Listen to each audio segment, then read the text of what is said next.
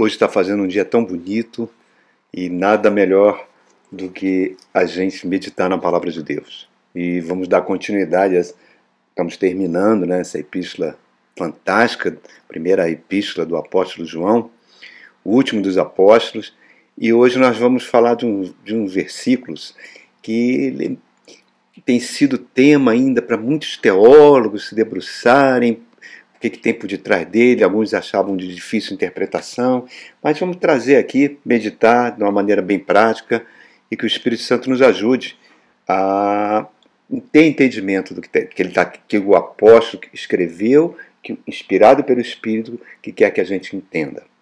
Então, a mensagem de hoje é pela água e pelo sangue.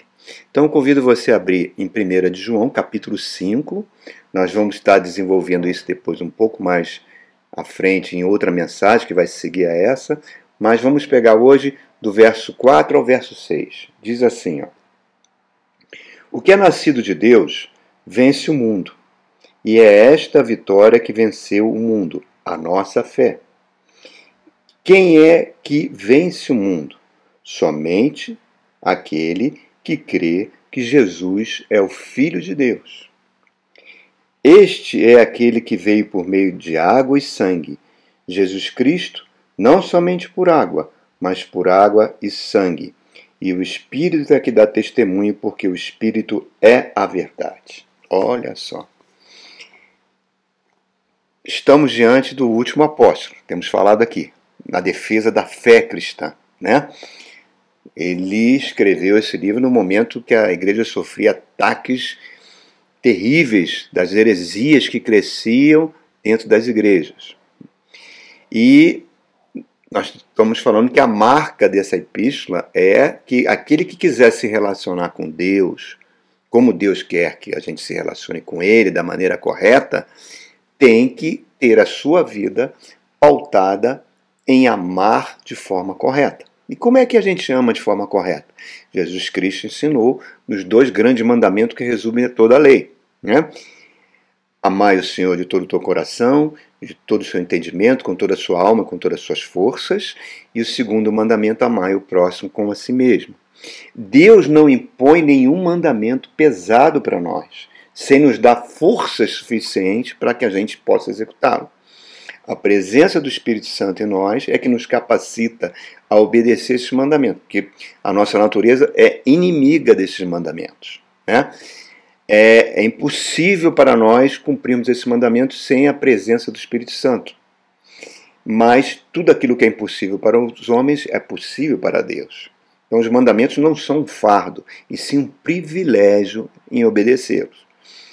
Então, isso é a grande mensagem dessa epístola.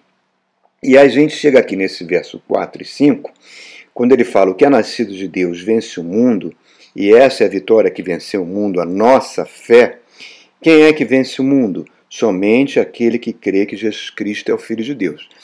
Então, não é esse esses dois versículos, ele está mostrando para mim para você que há algo no cristão que nos capacita a conquistar o mundo. Olha esse termo conquistar o mundo, né? Quando a gente fala do mundo, estamos falando desse sistema que governa o mundo, que em grego significa cosmos, que na Bíblia, é no Apocalipse, é chamado de Babilônia. É um sistema que tem um príncipe, né, que é o próprio Satanás, que é afastado de Deus. Esse mundo é confronta Deus. Esse mundo tenta nos levar a esquecer de Deus, a abandonar os critérios que Deus quer que a gente obedeça na Sua palavra. Então ele está falando, o que nos capacita a vencer esse sistema maligno, estruturado, que influencia toda a humanidade, é a nossa fé. E aí, vencer o mundo fala de uma fé vencedora. Aí João fala: essa fé vencedora vem daquele que crê que Jesus Cristo é o Filho de Deus. Em outras palavras, que crê na encarnação do próprio Deus na pessoa de Jesus Cristo.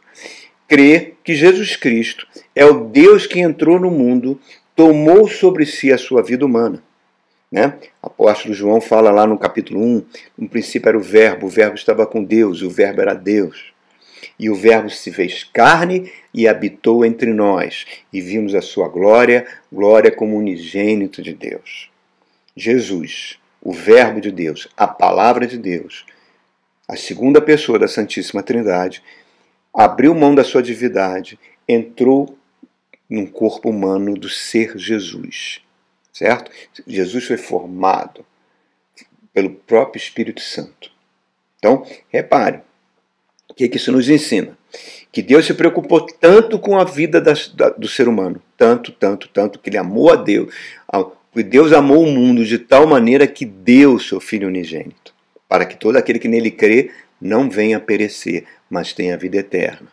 Então, Deus, Filipenses 2, se esvaziou, né? se esvaziou da sua divindade, deixou a sua glória e tomou a nossa humanidade com todas as suas contradições, limitações. E não só isso, e foi obediente até a morte de cruz. Quer dizer, um sacrifício que é impossível que nós, como seres humanos, possamos compreender. É um gesto de amor que ultrapassa todo o entendimento. O amor de Cristo nos constrange, diz a Bíblia lá em Coríntios. Então Deus conhece, por ter passado na pessoa do Cristo, né, por toda aflições, pesares e tentações que o ser humano passa, né, desta vida no mundo, ele entende plenamente aquilo que, que acontece conosco, o que nos sucede, o que temos que enfrentar nesse mundo, certo? Mas não só isso, ele não nos deixou órfãos. Ele nos capacita com a presença do Espírito Santo para que a gente viva pela fé. Por isso que ele fala: o meu justo viverá pela fé. Que fé é essa? Que fé vencedora é essa? João está dizendo.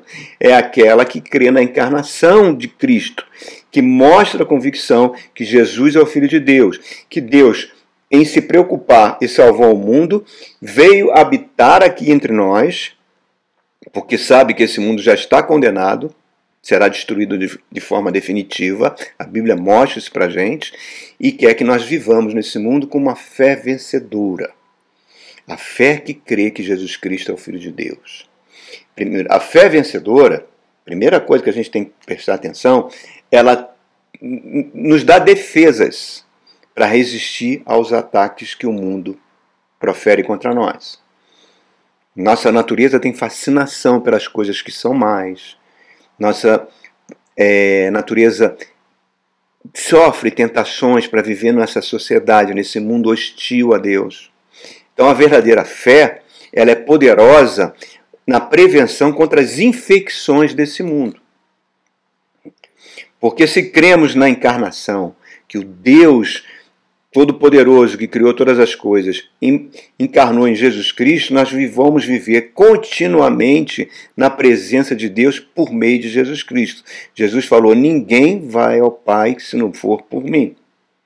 Um dos livros mais lindos que foi escrito sobre é, se tornou uma, um clássico da literatura cristã, O Peregrino, escrito por um sapateiro chamado John Bunyan, que estava preso quando ele escreveu esse livro. Ele mostra a trajetória de um crente, um peregrino nesse planeta, sofrendo todo tipo de tentações, levando um fardo imenso, né, que é a vida do pecado no ser humano, até depositar aos pés da cruz e se libertar de tudo aquilo.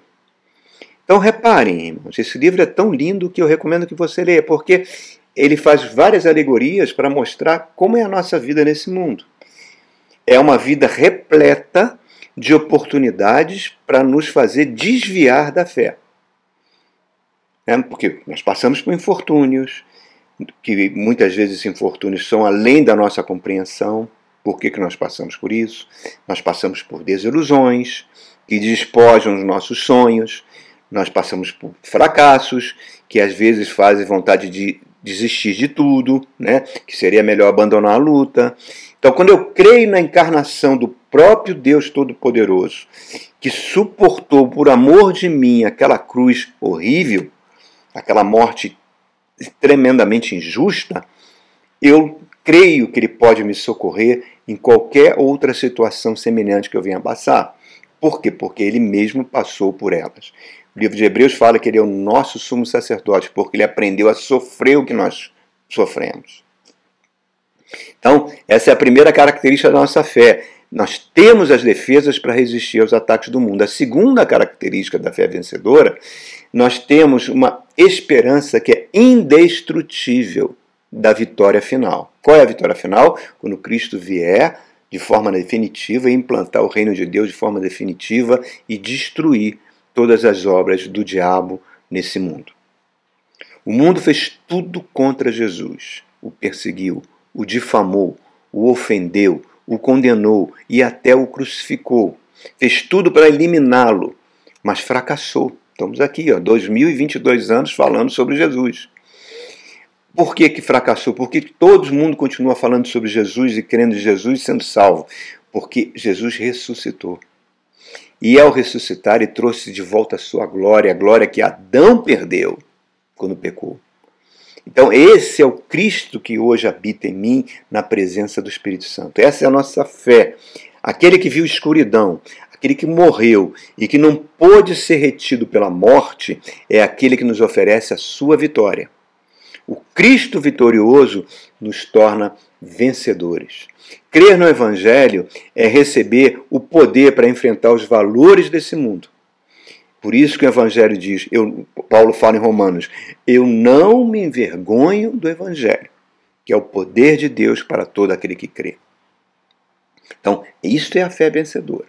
Aí João entra num versículo que é muito mal compreendido às vezes, e é um versículo forte. Permite usar esse termo, que é o verso 6, quando fala assim: Este é aquele que veio por meio de água e sangue Jesus Cristo não somente por água, mas por água e sangue.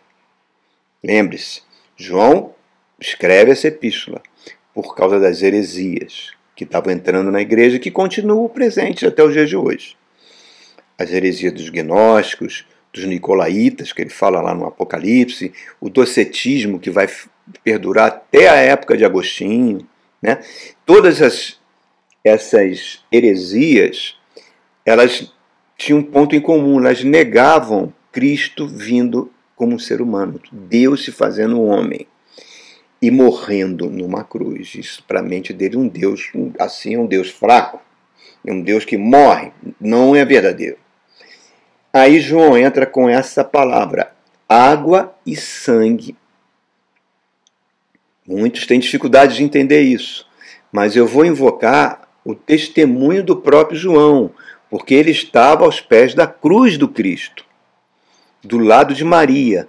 Tanto é que Jesus vira para ele na cruz e fala: Esta é sua mãe, mulher, este é seu filho. E a partir daquele momento, João passou a cuidar da mãe de Jesus, de Maria. E, e ele fala um fato que ele viu. Eu vi e estava ali e escrevi. Qual foi o fato? Quando um soldado vem com uma lança e essa, esse gesto dos soldados já foi previsto pelo profeta Zacarias 500 anos antes, quando diz que o povo judeu vai ver aquele que foi traspassado, né?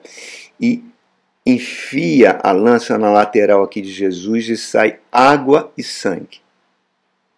E ele fala: Eu sou o testemunho. Água e sangue são símbolos cristãos que nos comunicam o, o significado essencial do Evangelho.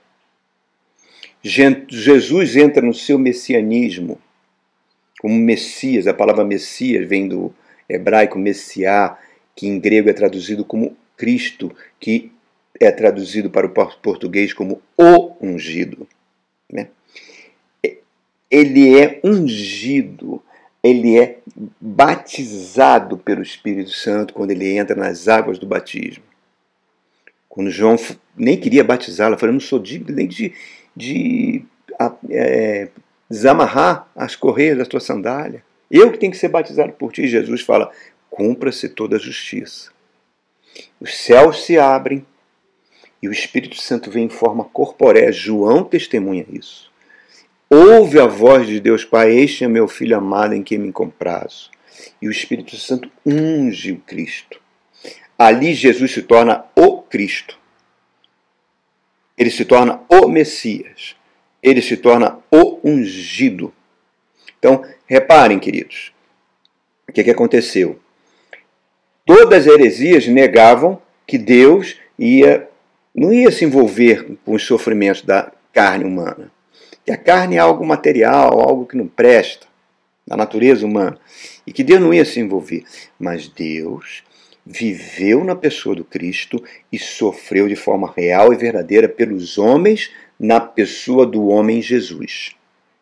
Gabriel, o anjo, chega para Maria e fala: O ente que vai nascer do seu ventre, o ente santo, será gerado pelo Espírito Santo de Deus.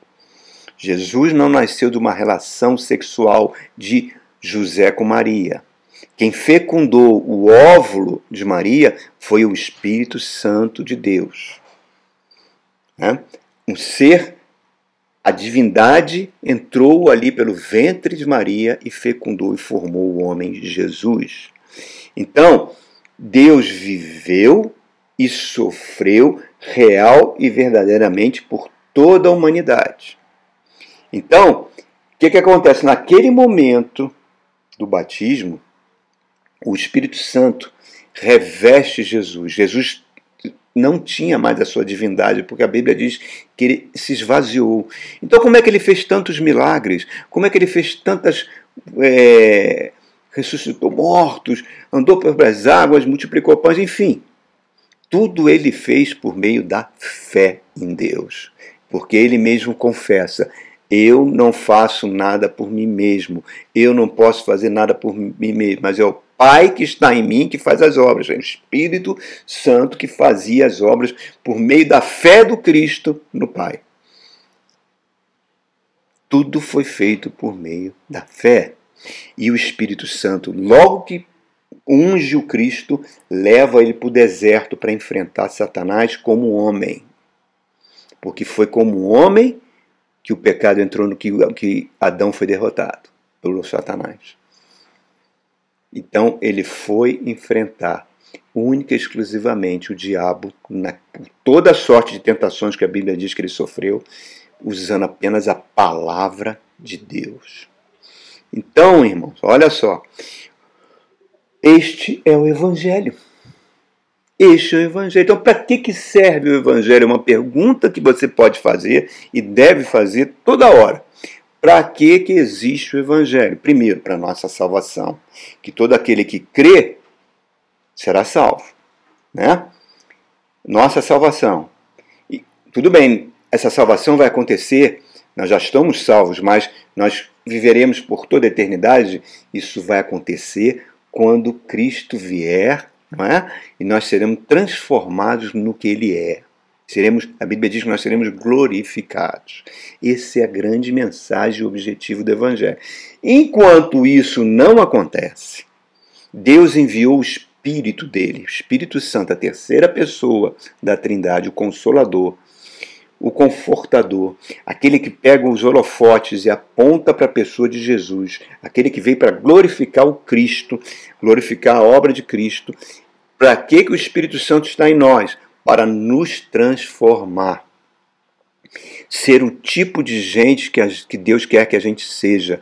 Qual é o tipo de gente que Deus quer que a gente seja? Que nós sejamos semelhantes ao Cristo, a fim de que ele seja o primogênito de muitos irmãos.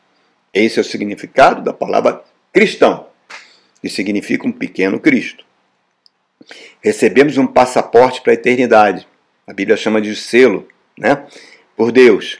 A eternidade com Deus é algo que aquilo a Bíblia fala, aquilo que nem olhos viram, nem ouvidos ouviram, nem jamais penetrou no coração humano, é aquilo que Deus tem reservado para aqueles que o amam. E o que é o inferno? É uma eternidade sem Deus de trevas, de dor e sofrimento. Então, transformado na imagem de Cristo. Por isso que segundo Coríntios 3,18, que nós vamos sendo transformados na imagem do Cristo, o tipo de gente que Deus quer. Aí, irmãos, eu quero chamar a atenção de um fato que é sempre bom, eu sempre estou alertando nos vídeos sobre isso. Né? Eu acho que João pudesse entrar nas igrejas ao longo desses 2020 anos, 2022 anos, ele ficaria horrorizado com o que aconteceu em muitas igrejas. durante esses séculos até os dias de hoje. Como as pessoas se desviaram dessa fé verdadeira que nós estamos falando aqui. Começa pelo cisma grego, né? Que aconteceu ali por volta do. Não me lembro o, o século, não sei se foi 800, ou entre 600 e 800, quando a igreja se rompe em duas, igreja do Oriente, grega, ortodoxa, com a igreja romana. Né? Depois nós tivemos o envolvimento político da igreja que gerou as cruzadas, o Papa convocando exércitos para matar, matar árabes e muçulmanos. Depois tivemos a Inquisição, que foi terrível em toda a Europa, principalmente na Espanha, em Portugal, pessoas queimadas vivas nas fogueiras. Depois tivemos, são vários fatos, estou me lembrando de alguns.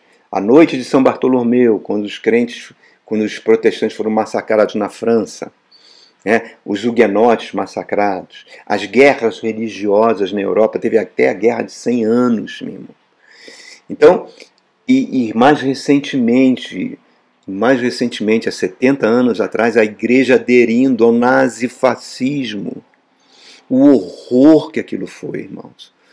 Essa semana eu tive a oportunidade de ver um documentário sobre a Segunda Guerra Mundial e mostrou os campos de extermínio que os alemães criaram.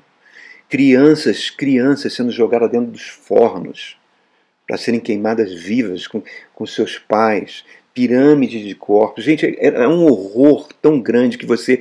Como é que um povo cristão, um povo que permitiu que esse tipo de doutrina política entrasse nos púlpitos da igreja, faz isso? A África do Sul, o apartheid terrível contra a população negra foi implantado por um reverendo protestante. A Ku Klux Klan no sul dos Estados Unidos, crentes queimando as igrejas, matando os negros. Recentemente, aqui na América do Sul, a teologia da libertação, onde Gustavo Gutierrez e seus adeptos pregavam que a igreja deveria adotar os, os ideais marxistas para fazer uma luta armada contra as elites dominadoras. Olha que nós estamos. E a pior de todas, que eu acho, é essa atual, essa que não para, que está ali cada vez mais presente, a tal da teologia da prosperidade. Que hoje mascarada, envolvendo novamente a igreja politicamente, bancadas evangélicas, igrejas que fundam partido. Eu fico, meu Deus, por que, que isso acontece? Por que, que isso acontece?